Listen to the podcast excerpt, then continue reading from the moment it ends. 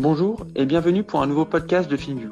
FinView échange tous les mois avec des entrepreneurs FinTech et InsurTech afin de discuter de leur parcours, mais également pour mieux connaître les différents défis auxquels ils sont confrontés, que ce soit réglementaire, la gestion de la fraude ou encore l'accès au financement alternatif. Pour terminer, FinView vous informe des dernières offres d'emploi disponibles parmi les entreprises qui figurent dans le podcast. Bonne écoute.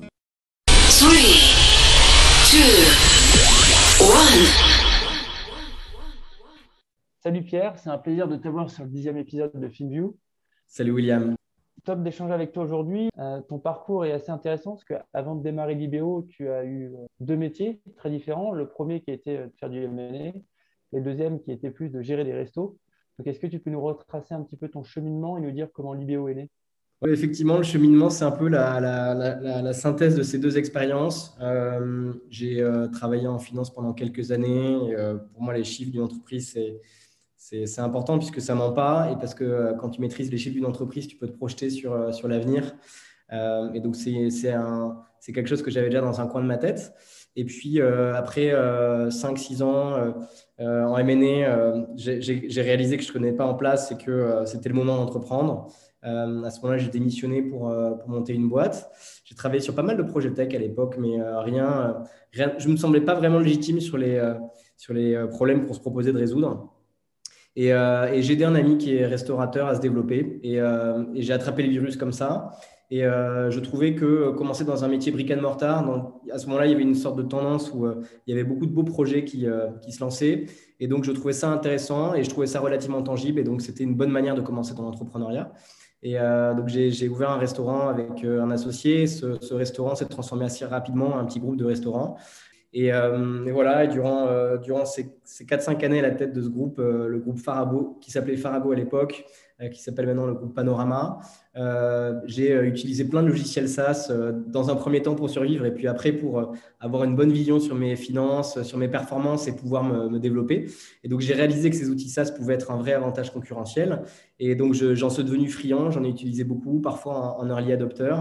Euh, et, j'ai commencé un petit peu à, comprendre comment tu construis un produit et, euh, euh, travailler main dans la main souvent avec, avec des start Et, et j'ai réalisé qu'il y avait un grand trou dans la raquette.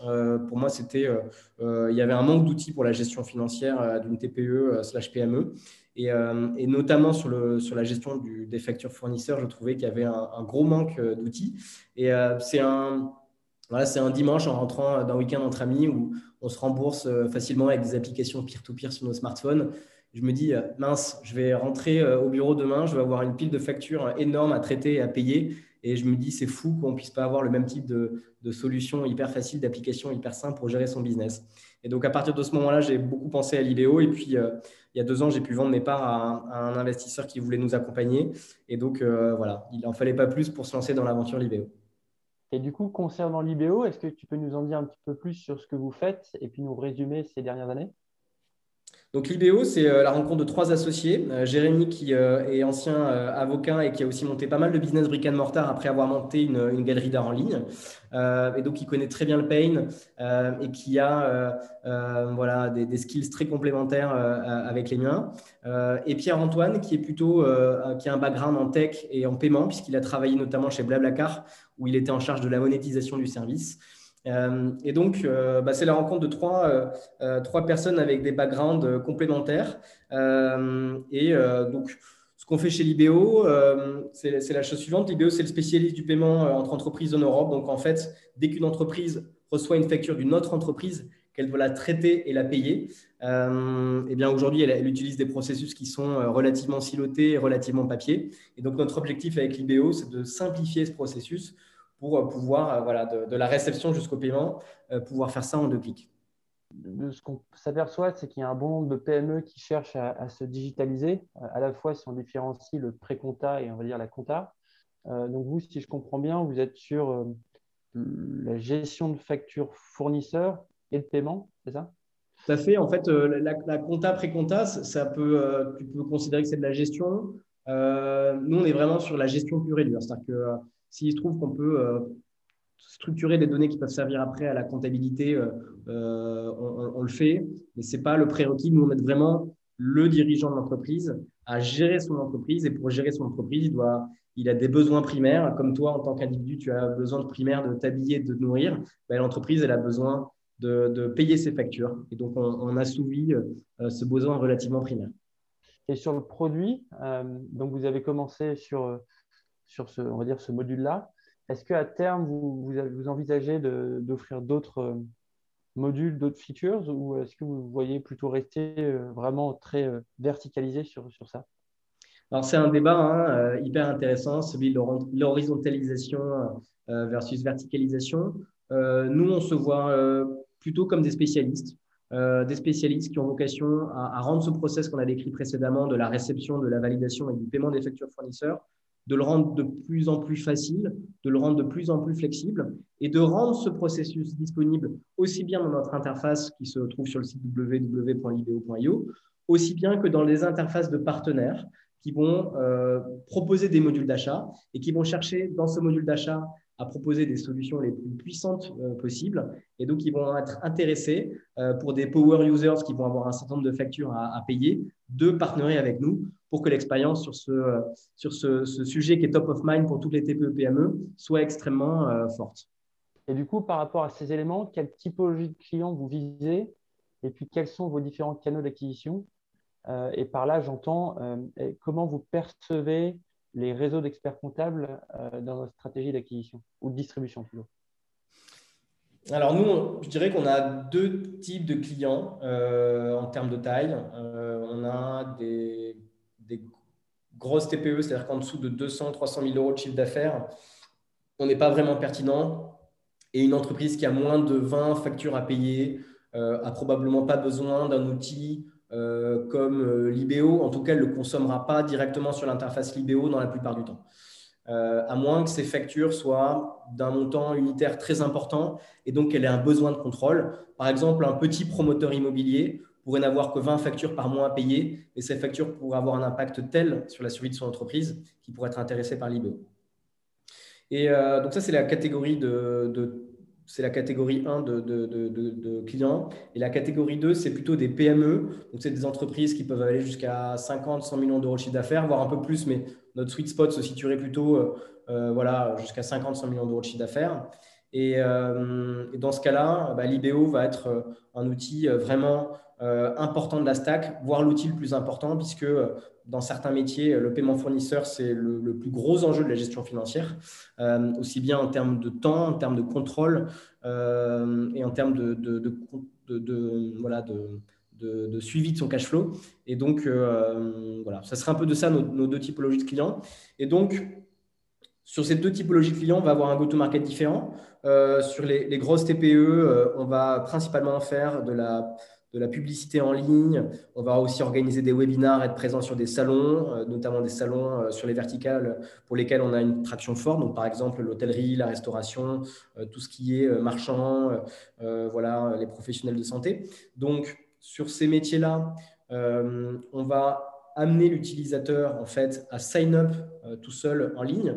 Et sur notre interface, il retrouve un système d'onboarding, un système euh, de, euh, voilà, de coaching, en fait, j'ai envie de dire 100% digitalisé, qui va l'amener à, euh, faire, à faire les premières actions sur la plateforme, à prendre en main l'outil et qui va l'amener petit à petit à utiliser la plateforme. Et si besoin, il peut pinguer quelqu'un dans l'équipe qui pourra lui donner un conseil, aussi bien à travers le chat que, par un petit call. Mais en gros, voilà, c'est un, un go-to-market qui se fait plutôt en ligne avec du SO et du SEA.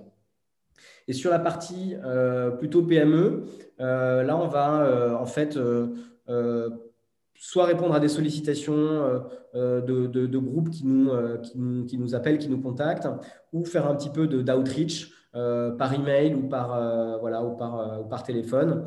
Et donc là, en fait, si on sait par exemple qu'on a le franchisé de telle enseigne de restauration rapide qui utilise Libéo, qui a cinq enseignes chez Libéo et qui en est très content, on va peut-être euh, contacter euh, voilà, euh, son, son, père, son équivalent dans une autre ville. Et donc, on, s'appuie comme ça sur des références qu'on a pu construire et sur du bouche à oreille pour faire un petit peu d'outbound. Voilà. Et par rapport aux experts comptables, mmh. quel est un petit peu ton sentiment par rapport à leur volonté, on va dire, d'adoption pour des produits digitaux comme Libéo mmh. Est-ce que tu penses qu'ils sont plutôt prêts à évoluer dans la manière dont ils exercent leur profession? C'est une excellente question. Euh, je pense que euh, l'expert comptable est euh, aujourd'hui le, conseiller de, du quotidien, le coach financier de la TPE, de la PME. Et donc, c'est vraiment une personne qui a un rôle prépondérant dans la chaîne de valeur. Il, a toujours été pourvoyeur, distributeur de solutions digitales, puisque en même temps que ces solutions font gagner du temps à son client, elles, lui font aussi gagner du temps. Euh, en revanche, il a historiquement plutôt euh, distribué des solutions qui sont sur la comptabilité. Euh, il n'a pas forcément distribué des solutions qui étaient sur la gestion parce que ce n'est pas forcément son, business. Et donc, je pense que les, experts comptables sont vraiment un, passage obligé pour une solution comme la nôtre. Nous, depuis le début, on a, on a construit la solution avec eux. Dès le premier jour d'existence de l'IBO, il y avait la possibilité de gratuitement euh, onboarder son expert comptable avec un, compte spécifique pour lui, avec euh, des, rôles spécifiques pour lui. Donc voilà, c'est vraiment euh, une préoccupation qu'on a eue depuis le début. Après, je pense que tous les experts comptables n'ont pas la même vue sur le digital. Certains le considèrent comme une opportunité, certains le considèrent comme un risque. Et donc, nous, c'est vrai qu'on se concentre sur les, des, cabinets euh, relativement euh, à la pointe, euh, qui vont aussi toucher des clients qui sont comme eux très digitaux. Et donc, avec ces experts comptables-là, on arrive à, travailler ensemble, on arrive à, construire des solutions et des, et bundling, des packages de, services et d'outils qui vont vraiment leur faire gagner du temps. Et donc, euh, voilà, je dirais, euh, je ne sais pas si c'était ça ta question, mais je dirais que euh, comme, dans les, comme dans le monde de l'entreprise, tu as des experts comptables qui sont très digitaux et qui ne le sont pas. Et on travaille très bien, en tout cas, avec ceux qui le sont. Pour lier un petit peu ça avec le, marché, on voit de plus en plus de SME Financial Tools qui mmh. sont très nombreux sur le marché à la fois français et puis à l'étranger, mmh. où il y a pas mal d'acteurs qui tournent autour soit de la comptabilité, de la gestion de factures et du paiement comme l'IBO, de la trésorerie ou de notes de frais toi, quelle est un petit peu ta lecture du marché actuel et puis surtout, comment, comment imagines-tu son évolution à venir? Alors, c'est euh, une question super intéressante. personne n'a de boule de cristal, mais au moins. au moins On peut en débattre euh, des heures, je pense. Euh, et je crois que ce n'est pas le, le, format de ton podcast, qui est plutôt straight to the point et, impactant. Je pense que le, le constat numéro un, c'est que c'est un marché qui a connu peu d'évolution pendant de nombreuses années voire pendant de, nombreuses décades. Euh, et aujourd'hui, pour un certain nombre de raisons, euh, dérégulation bancaire, euh, arrivée de la facture électronique, il va se passer beaucoup, beaucoup de choses. en Europe, il se passe déjà beaucoup de choses ailleurs. donc, c'est sûr que c'est un marché où voilà, il y a, on a vu émerger beaucoup de tendances et je pense qu'on va en voir encore émerger. Hum, je pense que en fait, dans, le, monde de l'entreprise, tu as des besoins extrêmement divers, extrêmement variés. Et du coup, je pense déjà qu'on va avoir, pour répondre à ces besoins, euh, des spécialistes sur certains sujets, sur la gestion de la trésorerie, sur la gestion de la note de frais, sur les cartes bancaires pour gérer des notes de frais, sur euh, la gestion de l'encaissement, sur la, gestion du cycle fournisseur. Donc, je pense que sur chaque un petit peu euh, bout d'organisation, on va voir émerger plusieurs spécialistes qu'on pourrait euh, considérer comme concurrents. Alors, c'est sûr que je pense que ces, spécialistes vont avoir une forme de concurrence, mais la plupart du temps, en fait, ils sont relativement complémentaires et donc ils vont adresser, ils vont euh, satisfaire des entreprises avec des besoins relativement différents. Donc ça, je pense que déjà, c'est euh, ce qu'on va voir arriver. Donc on va voir cette désintermédiation, cette segmentation, euh, s'accroître dans les années qui viennent parce que c'est un besoin des entreprises et parce qu'en utilisant des logiciels euh, qui répondent à leurs besoins, elles, se procurent des avantages concurrentiels pour être meilleures sur leur marché et pour battre leurs concurrents. Ça, je pense que c'est vraiment euh, quelque chose qu'on qu'on a vu émerger, qu'on va continuer à voir émerger. Et à côté de ces acteurs spécialistes, on va continuer à voir émerger des acteurs généralistes qui vont soit construire leur propre technologie soit euh, agréger des technologies, euh, bon, alors potentiellement le modèle hybride est probablement plus gagnant, mais vont aussi agréger des technologies de spécialistes. Et donc, euh, ce sont les fameux OS. Et ils vont probablement se spécialiser sur des verticales ou sur des tailles d'entreprise, puisqu'ils ne vont pas pouvoir se connecter et maintenir des, des, la, connexion à des partenaires pour voilà, des, des, use cases de tous azimuts. Après, bon, ça, c'est clair que c'est ce qui va se passer dans les cinq années qui viennent, peut-être même un peu plus. Après, c'est dur de, de, prédire ce qui va se passer. je pense que tôt ou tard, on va assister à de la consolidation. et, mais je pense que c'est là qu'il va y avoir des choses intéressantes qui vont se passer. Et, la question, c'est qui va consolider? Et je pense qu'on va avoir des surprises. Euh, je ne sais pas si euh, euh, je sais pas si ce sont les éditeurs de logiciels comptables qui vont le plus être à, la baguette sur ces sujets-là.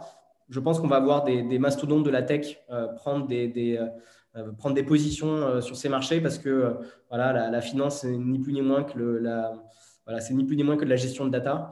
Et, donc, je pense que voilà, dans un second temps, on verra des logiques de consolidation. Et euh, après, donc ça, c'est des tendances un peu générales. Je pense que je t'apprends rien, que tu, tu es très au fait de ces tendances, mais bon, globalement, je pense que ça va se passer un peu comme ça. Après, euh, je peux te parler un petit peu de ce que je connais euh, sur le paiement B2B, sur tout ce qui est SMB. moi, je pense qu'il y a des opportunités très fortes sur tout ce qui est réseau. Et, chez Libéo, c'est quelque chose qu'on travaille from day one. une entreprise chez Libéo va, pouvoir parler avec une entreprise chez Libéo. Et donc, voilà, on, offre des possibilités qui sont assez incroyables euh, aux, entreprises et qui, permettent aussi euh, à l'IBO d'envisager euh, de belles choses. Et donc, il y a, voilà, on, parle de plus en plus des effets de network dans le B2B, mais je pense que ça, c'est une tendance de fond à, à, surveiller, à suivre. OK. Puisque vous êtes expert sur la partie facture, fournisseur et paiement, est-ce que le long de la route, vous pensez, par exemple, rajouter les, soit de l'assurance qu'on facture impayé, soit euh, potentiellement de la facturage ou du paiement en plusieurs fois sans frais, un peu comme un Alma mais sur du B2B. Est-ce que c'est des choses qui, selon toi, seraient pertinentes euh, Et puis, euh, est-ce que c'est des choses que vous considériez éventuellement à l'avenir?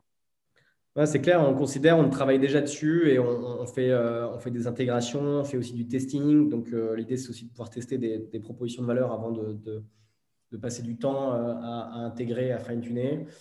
Je pense que la plupart de ces sujets, on envisage de les travailler avec des partenaires déjà et de ne pas forcément euh, tout développer. Euh, après, je pense que sur ces sujets-là, on est plus en, train de préparer l'avenir que ce n'est pas, pas ce qui nous occupe de manière prioritaire sur le très court terme. Ce qui nous occupe de manière prioritaire sur le très court terme, c'est vraiment d'améliorer tous les jours cette expérience du paiement entre entreprises, donc de rendre ça toujours plus simple, toujours plus facile, toujours plus accessible. Et, euh, je pense que ne serait-ce que sur ce use case-là, on parle d'un marché tellement vaste, tellement important, tellement euh, stratégique dans la chaîne de valeur que euh, voilà, je pense que ça ne nous dérange pas de nous concentrer là-dessus un bon bout de temps. Voilà. Très clair. L'IBO a effectué trois levées de fonds, dont une dernière assez conséquente de 15 millions d'euros qu'est-ce que tu as appris au travers de ces levées et du coup, quels conseils tu pourrais partager euh, à, l'audience et à d'éventuels euh, entrepreneurs euh, qui, lèveraient de l'argent plus tard? La dernière était d'un peu plus de 15 millions d'euros, mais effectivement, on a, pu faire trois, levées de fonds en un peu plus d'un an je ne sais pas si j'ai un conseil à donner parce que euh, euh, voilà, je pense que tout entrepreneur euh, a son histoire, tout entrepreneur est en, train de bâtir sa propre histoire avec son entreprise. Donc je pense que le premier conseil, ça serait probablement de, de puiser au fond de soi pour voilà, vraiment chercher à construire l'histoire la plus cohérente et la plus pertinente euh, pour son entreprise. Je pense qu'il n'y a rien de plus fort qu'un projet d'entreprise bien ficelé euh, et une entreprise qui tourne bien. Euh, et, quand c'est le cas, ben, je pense que c'est plus facile de, séduire des, investisseurs. Après, sur, la dernière levée, je, peux, te raconter un petit peu quelques, éléments clés, quelques, enseignements que j'ai pu tirer. en ce moment, comme tu le sais mieux que moi, il y a beaucoup de liquidité liquidité sur le marché. Euh, et un nombre fini euh, d'actifs dans lesquels investir. Donc, euh, il y a un petit peu, il y a un petit côté bagarre et les valorisations aussi s'envolent. et donc, les, entrepreneurs sont très sollicités. Et donc, moi, ce que j'ai essayé de faire durant cette période où nous avons été très sollicités dernièrement, j'ai essayé déjà de, voilà, de, de, limiter les interactions avec des, des, fonds dont je considérais qu'ils avaient déjà qu'ils étaient relativement préqualifiés, euh, donc ils connaissaient un petit peu ce qu'on faisait, qu'ils arrivaient avec euh, des convictions, un peu de connaissances sur le marché. Donc ça, j'ai essayé de faire ça parce que ça me permettait de, de, faire du tri un petit peu de manière naturelle et, de, euh, et si j'avais des discussions, de les rendre les plus efficientes possibles.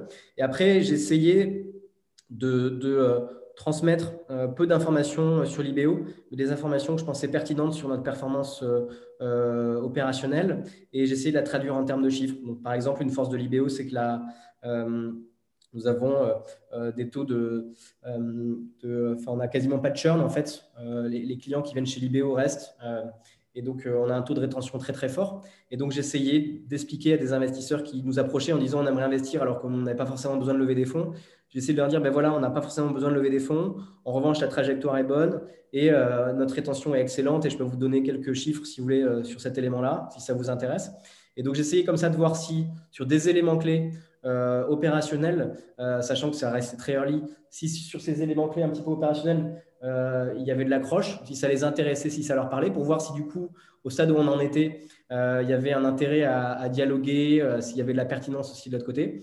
Et puis voilà, après, cette, après avoir fait cette étape un peu de préqualification et après avoir essayé de, de voir s'il y avait de l'intérêt mutuel à creuser les échanges, et ben voilà, j'ai, du coup derrière ça, ça permet d'avoir des échanges intéressants et, et qui peuvent donner quelque chose. Et donc, ce serait peut-être le conseil que je donnerais, c'est de pas trop se disperser, de, de comprendre quelles sont ses forces, euh, et si elles peuvent parler à son interlocuteur, de se concentrer là-dessus et de voir s'il y a des choses intéressantes à creuser par la suite. Tu as mentionné euh, dans, ta réponse qu'il y avait euh, beaucoup d'argent sur le marché et finalement assez peu d'assets, par assets je parle d'entreprises de qualité, et donc forcément ça crée une certaine inflation des valorisations. Ça m'intéresse d'avoir ton point de vue là-dessus, où finalement tu as de plus en plus de, fonds qui offrent des valorisations qui sont... alors, une valorisation est toujours une valeur future euh, par rapport à l'instant T, parce que par définition, c'est des boîtes en croissance, etc., mais qui parfois sont très futures. Toi, en tant qu'entrepreneur, en plus, tu viens du M&A, où en général, j'imagine, tu, tu regardais plutôt des multiples. Comment tu perçois un peu ce danger de peut-être parfois euh, prendre une valorisation qui est trop, euh, peut-être pas à 12-18 mois, mais à 24-36 mois, au risque peut-être que si le chemin n'est pas si linéaire que prévu, d'avoir un peu le, revers de la médaille à 2-3 ans sur un potentiel down round ou, ou, pas, mais en tout cas de la trajectoire sur Possible qu'imaginait au départ. Comment toi, tu as un peu géré ce, risque? Parce que j'imagine d'un côté, tu as la tentation de vouloir optimiser euh, bah, la boîte, donc euh, un ratio de euh, plus faible dilution avec à, taille de tour égale, la valo mécaniquement augmente. Mais d'un autre côté, c'est un risque supplémentaire. comment, comment vous, chez Libéo, vous, vous l'avez géré ça? C'est un bon point. Euh, je pense qu'on parle beaucoup de survalorisation. Donc, euh, le terme sur, euh, le préfixe sur est, clair. c'est une valorisation qui est trop, trop élevée. On, parle beaucoup de ça en ce moment. On parle de surchauffe. Parfois, on tire un peu à boulet rouge sur les startups ou sur les fonds en disant que c'est n'importe quoi. La réalité, déjà, c'est que personne ne peut battre le marché. Il y a beaucoup de liquidités. à côté de ça, tu as un nombre d'actifs finis. Donc, bah, voilà plus d'argent sur le marché, la valeur des actifs augmente à l'infini, c'est de la l'arithmétique pure et dure. Tu peux rien y faire et personne ne peut rien y faire. Euh, et donc, je pense que euh, ça, ça peut représenter des opportunités, euh, mais ça peut aussi représenter des risques. moi, je pense en tout cas qu'on ne peut pas parler de survalorisation en comparant des valos à des métriques, parce que voilà, c'est le marché, il évolue. Euh, si tu regardes les valorisations des boîtes il y a 200 ans, bah oui, évidemment, ce n'est pas les mêmes valeurs qu'aujourd'hui. Donc, on a aussi plus de data, plus de manières d'analyser. Donc, je pense que les investisseurs ne sont pas fous. Et euh, voilà, mais je pense que euh, là où il peut y avoir un petit peu des avances de phase, comme tu l'as dit, et des, tours qui sont clairement préemptés par des fonds qui, descendent aussi, des fonds qui peuvent être growth, qui vont descendre sur, du, sur, du, sur, du, sur, la série A, des fonds de série A qui vont descendre sur du early, voire du très early. Donc, c'est clair qu'on anticipe les rounds. Moi, je pense que c'est un c'est sûr que pour des, dirigeants, euh, pour des start comme nous, ça, représente un risque. Euh, nous, c'est clairement des trucs qu'on se dit. Hein, euh, tu vois, quand, tu, lèves, tu, tu, vends des parts, littéralement, donc tu baisses, ton nombre d'actions, tu, tu, dilues. Et donc, en fait, euh, pour un start-upper, tu peux imaginer que ce serait plus facile de vendre une boîte quand tu n'as pas fait de série A que quand tu as fait ta série A, ta série B, parce que tu es plus gros, tu plus dur à racheter. Donc, en fait, euh, quand tu, quand tu commences à rentrer dans des tours, eh ben, évidemment, tu, tu, te mets dans un mode où euh, ben, l'exit sera plus difficile. et donc, ça, ça représente, je pense, pour le dirigeant, une, prise de risque au-delà de la pression que ça, ça, ça, implique que de avec le lever des, tours de taille importante. Et pour l'investisseur, c'est pareil, ça peut être un piège qui se referme sur l'investisseur, qui va avoir plus de mal à, trouver de la liquidité, alors que bien souvent, il a un horizon de sortie. Voilà, euh, moi, mon analyse, je pense que, bah, je pense que globalement, le marché est comme ça et tu ne peux pas faire grand-chose. Je pense que chaque, problème, chaque chose en son temps. nous, notre, notre problème, c'est d'aller de, euh, vite et euh, de, saisir nos opportunités. Pour ça, on a besoin de moyens. Euh, on a fait un, round relativement conséquent récemment. il est élevé dans l'absolu, mais en fait, par rapport à la taille de notre marché, en relatif, ça reste relativement faible. et donc, voilà, nous, on pense que c'est cohérent avec nos challenges. Et, si derrière il y a un downturn ou s'il y a des choses qui se passent mal, ben, on verra à ce moment-là. En tout cas, on a la chance d'être accompagné par des investisseurs qui euh, je pense, comprennent où on, se situe, ce qu'on veut faire. Et je pense que c'est ça le plus important. Ok, effectivement, l'alignement avec les investisseurs est, est, clé parce que c'est un long mariage. euh, avec maintenant un petit peu plus de recul, euh, quels, sont, quels sont pardon, selon toi les plus grands apprentissages au travers de, tes aventures précédentes en M&A et, et, en restauration qui t'ont servi et puis euh, sûrement qui te servent encore chez Libéo? En M&A, je pense que tu apprends euh, à travailler euh, de manière hyper efficiente euh, parce que quand il est 9h du soir et que tu commences à peine ta journée, ben, tu as besoin d'être efficace si tu veux dormir un peu. je pense que tu apprends aussi la rigueur extrême. et donc, ça, c'est une méthode que tu vas pouvoir, que tu as appris à transmettre aussi en M&A, donc tu vas pouvoir transmettre à, ton équipe. Donc, ça, je pense que ce sont de beaux atouts. et par contre, tu n'apprends pas le management parce que, euh, bah, comme on a pu le voir euh, encore récemment dans la presse, euh, bah, c'est un environnement où, voilà, c'est un environnement où, le management de la terreur règne. Et ça, je l'ai plutôt appris dans la restauration.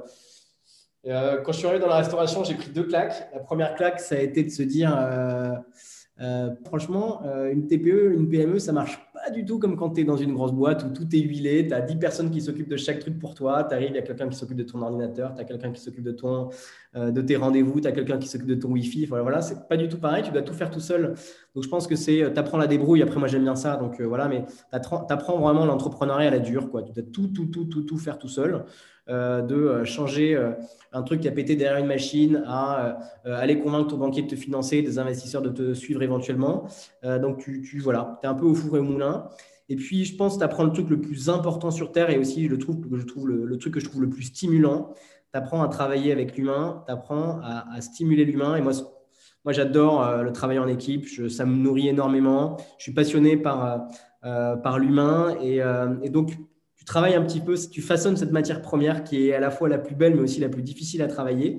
Et euh, voilà. Et donc, quand tu as un plongeur qui ne veut pas euh, nettoyer les assiettes et qui, euh, et qui bloque toute la cuisine, ou, quand tu as des mecs qui se tapent dessus en cuisine parce que ça arrive, eh ben, tu, dois, tu dois dealer avec des problèmes que tu ne croises pas tous les jours dans, dans, notre petite, dans nos petites vies bien rangées dans des bureaux avec des, avec des, avec des chemises blanches. Et tu apprends vraiment ce que c'est le management. Tu apprends comment tu vas euh, souder une équipe, comment tu vas l'amener vers tes propres objectifs. Parce que ben, les mecs, ils viennent plutôt là parce qu'ils ont besoin de, manger et d'avoir un salaire à la fin du mois.